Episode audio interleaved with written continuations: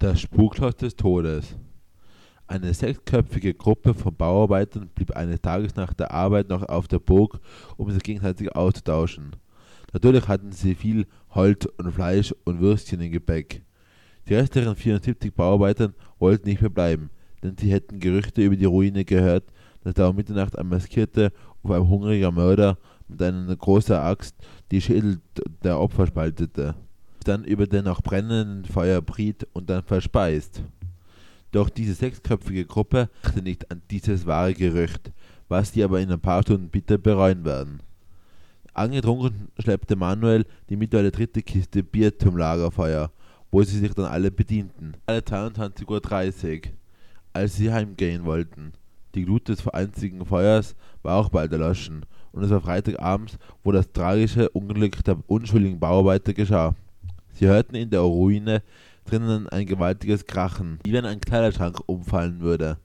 Alle sechs erschraken fürchterlich.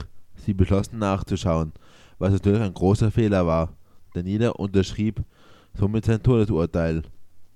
Sie drangen tiefer in die Ruine ein. Krachen musste irgendwo aus einem Zimmer kommen. Sie wussten allerdings nicht, dass der Mörder direkt hinter ihnen stand. Das bedeutet, dass der Psychopath ihnen eine Falle gestellt hat. Der Killer wusste nämlich, dass eine Gruppe vor dem Eingang in die Ruine grillte und sich betrank.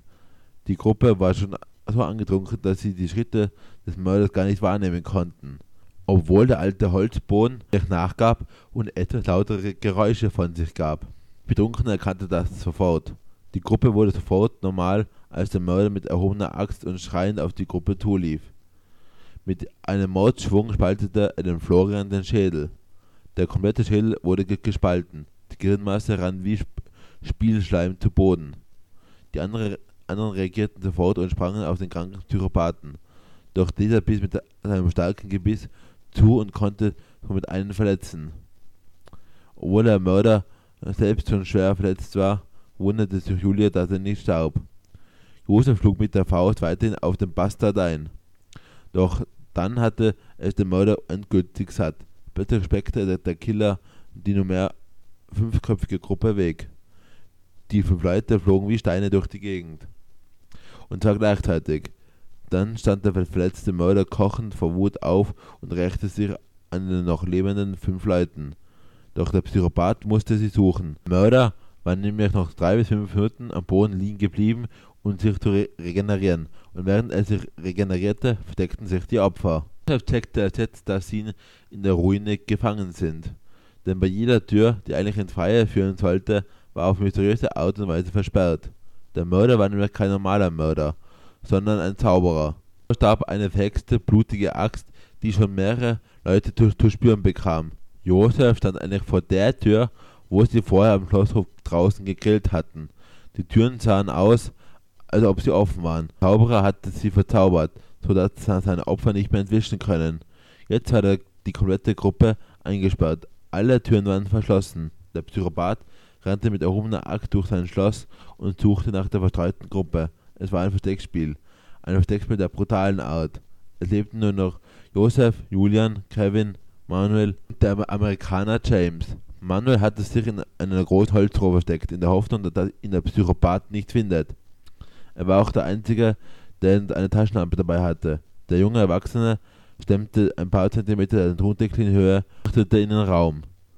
Dann bekam es mit, aber mit der Panik zu tun. Er besaß ein richtiges Labor, wo er seine Opfer bearbeitete. Manuel sah einen durchsichtigen Behälter, der die Größe einer Gefriertruhe hatte, voller Blut. Schnell wie möglich den Truhendeckel wieder zu und legte sich wieder in die müffelnde Truhe.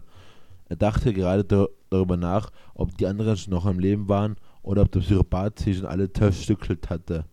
Hörte er Schreie. Schreie aus der ehemaligen Küche. Das konnte nur Kevin sein. Quiekende Stimme klang wie Mickey Mouse, nur in schlimmer. Dann trat der Killer in den Raum, wo Manuel gerade in der Truhe lag. Und zwar in die Werkstatt des Killers. Als er diese schweren Schritte hörte, schlug er schlagartig die Hände vor den Mund, der Angst, dass er seinen Atem hören konnte. Doch das half ihm alles nichts. Der Mörder konnte seinen Atem genau hören, riss mit aller Gewalt den Tondeckel auf und starrte den 18-jährigen wild schnaufend an. Aus, doch bevor die Axt den jungen Mann überhaupt traf, schrie er Stopp! Der mordlustige Psychopath erschrak fürchterlich. denn sein Programmcode war Morden. Er versuchte es ein zweites Mal, doch wieder schrie Manuel, Stopp! Warum wollen Sie uns umbringen? Ich meine, wir haben Ihnen doch nichts Schlimmes angetan. Nur draußen gegrillt, bisschen Bier getrunken und Marshmallows als Nachspeise gegessen. Wir haben nur die gottverdammte Ruine mit 80 weiteren Bauarbeitern versucht zu renovieren. Freunde haben nicht gewusst, dass heute unser Todestag ist, nur dem Krachen gefolgt, das vermutlich Sie veranlagt haben, auch nur, weil unsere Neugier größer war als unser Verstand. Muss morden, muss morden, der axtschwingende Psychopath mit krächzender Stimme. Doch die Worte von Manuel verwandelten den einzigen Psychopathen in eine ganz andere Person. Aussehen und die blutige Axt blieben gleich, aber von einer Sekunde auf die andere verwandelte er sich in eine nette Person. Verstehen Sie nicht, was ich damit sagen will, sagte Manuel im strengen Ton. Okay, okay, Sie haben mich erwischt, aber Sie kennen die Hintergrundgeschichte von mir nicht. Denn ich wurde früher selber gequält von meinen Eltern.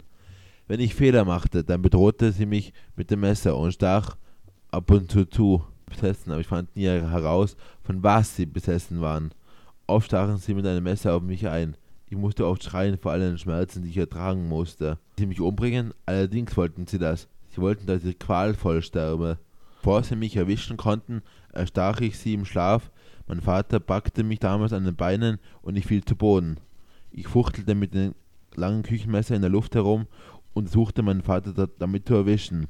Sein Fehler war, er stand wütend und schnaubend vor mir.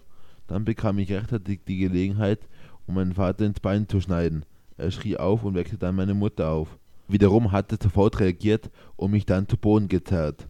Ich keuchte ebenfalls vor Wut und Hass. Als meine Mutter kurz ihre Hand von meiner ablöste, rammte ich das Messer so heftig in die Schädeldecke, sodass das Messer hinten wieder rausschaute. Vater rammte ich das Messer insgesamt viermal in den Bauch. Ich wollte ihn nicht sofort töten, sondern wollte, dass er verblutete. Ich behandelte meine Eltern so, wie sie mich behandelt hatten, sagte der Psychopath zu Manuel. Von da daher kam auch der Drang zum aktiven Morden, auch auf unschuldige Menschen loszugehen. Das war meine Geschichte in Kurzfassung. Kann man dich irgendwie erlösen? Ja, indem man mich dorthin zurückführt, wo meine schreckliche Vergangenheit anfing. Und wo, und wo wurdest du geboren? Ich wurde auf diesem Berg geboren. Aber wie du bereits sehen kannst, liegt das Schloss relativ weit unten in der Nähe des Dorfes. Man kann sogar die Größe der Häuser abschätzen. Und dort, wo ich wohnte, war da vor, mal vor vielen Jahren eine Almwiese, wo einst die Kühe friedlich grasten. Ich wohne ungefähr zehn Meilen schräg auf derselben Seite, wo diese Ruine steht. Also, folge mir. Manuel folgte dem ehemaligen Psychopathen. Es ging über Stock und Stein. Manuel hasste Wandern eigentlich, aber diesmal er es echt gern. Aber auch nur, weil er wusste, dass er etwas Wichtiges zu erledigen hatte. Obwohl es immer noch Nacht war, schaffte es der Psychopath den Weg zu beleuchten. Nach circa fünf Meilen machten sie eine kurze Pause. Sie waren bei einer Kapelle angelangt. Nach dieser zehn Minuten Pause ging es weiter. Als sie endlich bei einer großen begrünten Fläche ankamen, sagte der Psychopath mit krächzender Stimme, dort, wo wir jetzt sind, habe ich gelebt. Und jetzt auf Nimmerwiedersehen. Manuel glaubte zu träumen, als er plötzlich sah, dass sich vor ihm ein Portal auftat.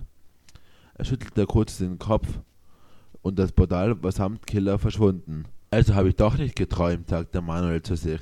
Der junge Bauarbeiter blieb noch fünf Minuten stehen, bevor er abstieg. Er erzählte dieses Ereignis niemandem, nicht einmal seiner Freundin, denn er wusste, wenn er sowas erzählte, das würde ihm eh niemand glauben. Behielt er dieses Ereignis sein restliches Leben bei sich.